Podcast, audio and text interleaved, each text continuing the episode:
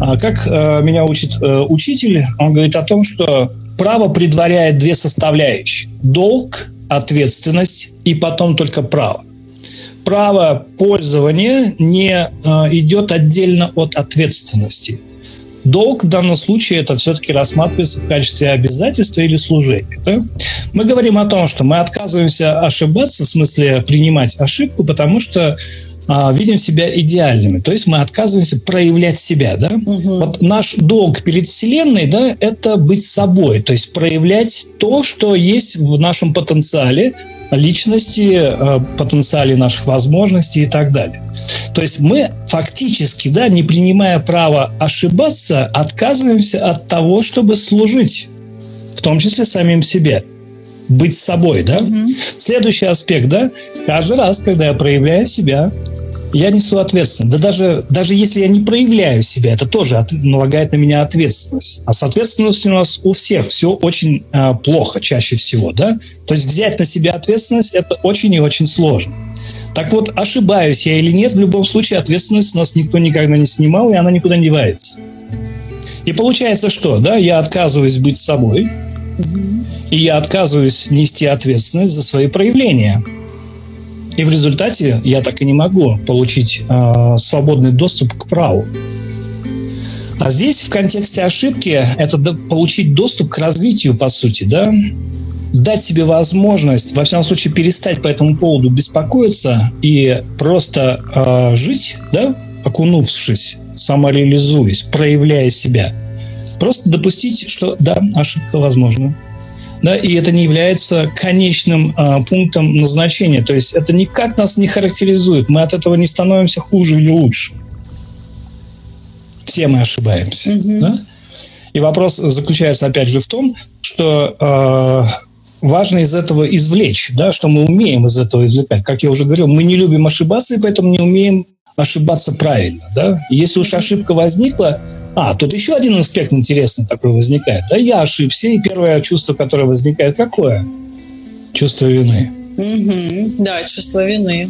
Опять это вот напрямую связано с религиозными постулатами, да, потому что грех это плохо, грех э, вызывает уже чувство вины. Представляете, а религиозные концепции несут в себе уже изначально нас сподвигая к, к чувству вины.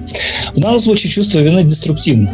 Чувство вины, оно вот здесь э, все зависит от того, как читаешь религиозный контекст. Согласен, вот согласен. Здесь очень абсолютно. тонко, и здесь такой момент к чувству ли вины к чувству осознанности, мне кажется, больше. Здесь вот такой вот момент. с этим согласен. Мы же с вами пришли религии. уже к выводу. Да, вот. Э... Мы пришли с вами к выводу, что как раз жить неосознанно – это действительный грех. А вот чувство вины – это уже наша личная интерпретация. Согласен, согласен. Более того, почему-то именно эта интерпретация оказывается наиболее удобной.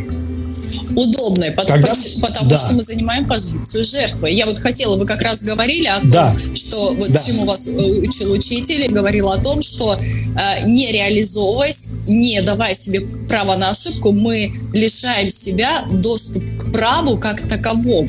И когда мы лишаем себя доступ к праву, мы, собственно, ставим себя в позицию жертвы. Мы сами себя загоняем в ловушку. И здесь вот такой контекст, он тоже возможен. И отсюда и чувство Помните, вины, как то, то самое выражение, да? Тварь ты дрожащая или право имеешь, да? Да, да. Так вот, право имеешь, оно ведь как раз и возникает, вот это ощущение права, когда мы берем на себя ответственность и позволяем себе быть собой тогда возникает. Причем право это не вопрос логики, право это ощущение, это состояние, Абсолютно. когда мы э, находимся в потоке, опять же, да, если говорить об этом в таком контексте, да, опять же, тот, кто, э, кто прав, тот и сильнее, так говорят еще, да. Угу.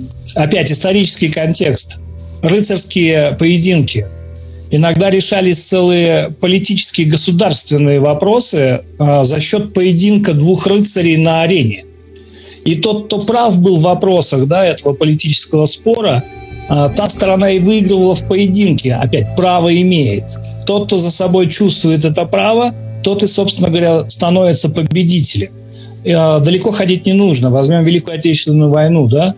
Мать Родина зовет. Право защитить свой дом, право быть свободными, право отстоять свой образ жизни, да? Это право дает вот такую вот силу, что даже в сравнении с теми превосходящими силами, да, мы отстояли свою родину, отстояли свою свободу. Опять право, да? Сам даже посыл был, да, э, Родина-мать зовет, вот право в этом контексте защищать свой дом, да. Политический аспект это все уже вторично далеко, mm-hmm. да.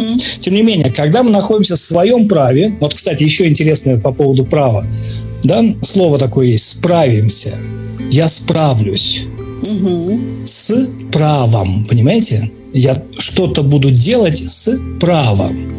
И когда я это право осознаю, действительно все складывается.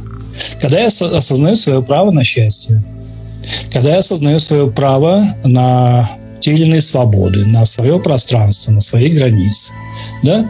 И это не делает нас гордецами. Осознавая свое право, мы понимаем, что такое же право есть и у других. других. И это, знаете, как называется в медиации? Это позиция да. взрослого. Позиция «я могу». А, именно Отлично. та позиция, позиция взрослого, что я могу сделать в этой ситуации. То есть какими угу. правами я могу воспользоваться в данной ситуации. И обратите внимание, да, если мы будем находиться в своей жизни, в принципе, да, в позиции взрослого, нет почвы для конфликта. Нет, она Есть почва для обсуждения, когда что-то не стыкуется, да? Но конфликта как такового возникнуть э, не должно и не может, потому что мы исходим из права. И когда я размышляю, допустим, о своем праве в контексте какой-то ситуации, невольно ты рассуждаешь на тему права стороны, с которой ты э, обсуждаешь или планируешь обсуждать этот вопрос. И тогда все, многое становится на свои места. И тогда то, что ты ожидаешь, и то, что ты можешь предложить взамен, оно начинает балансировать.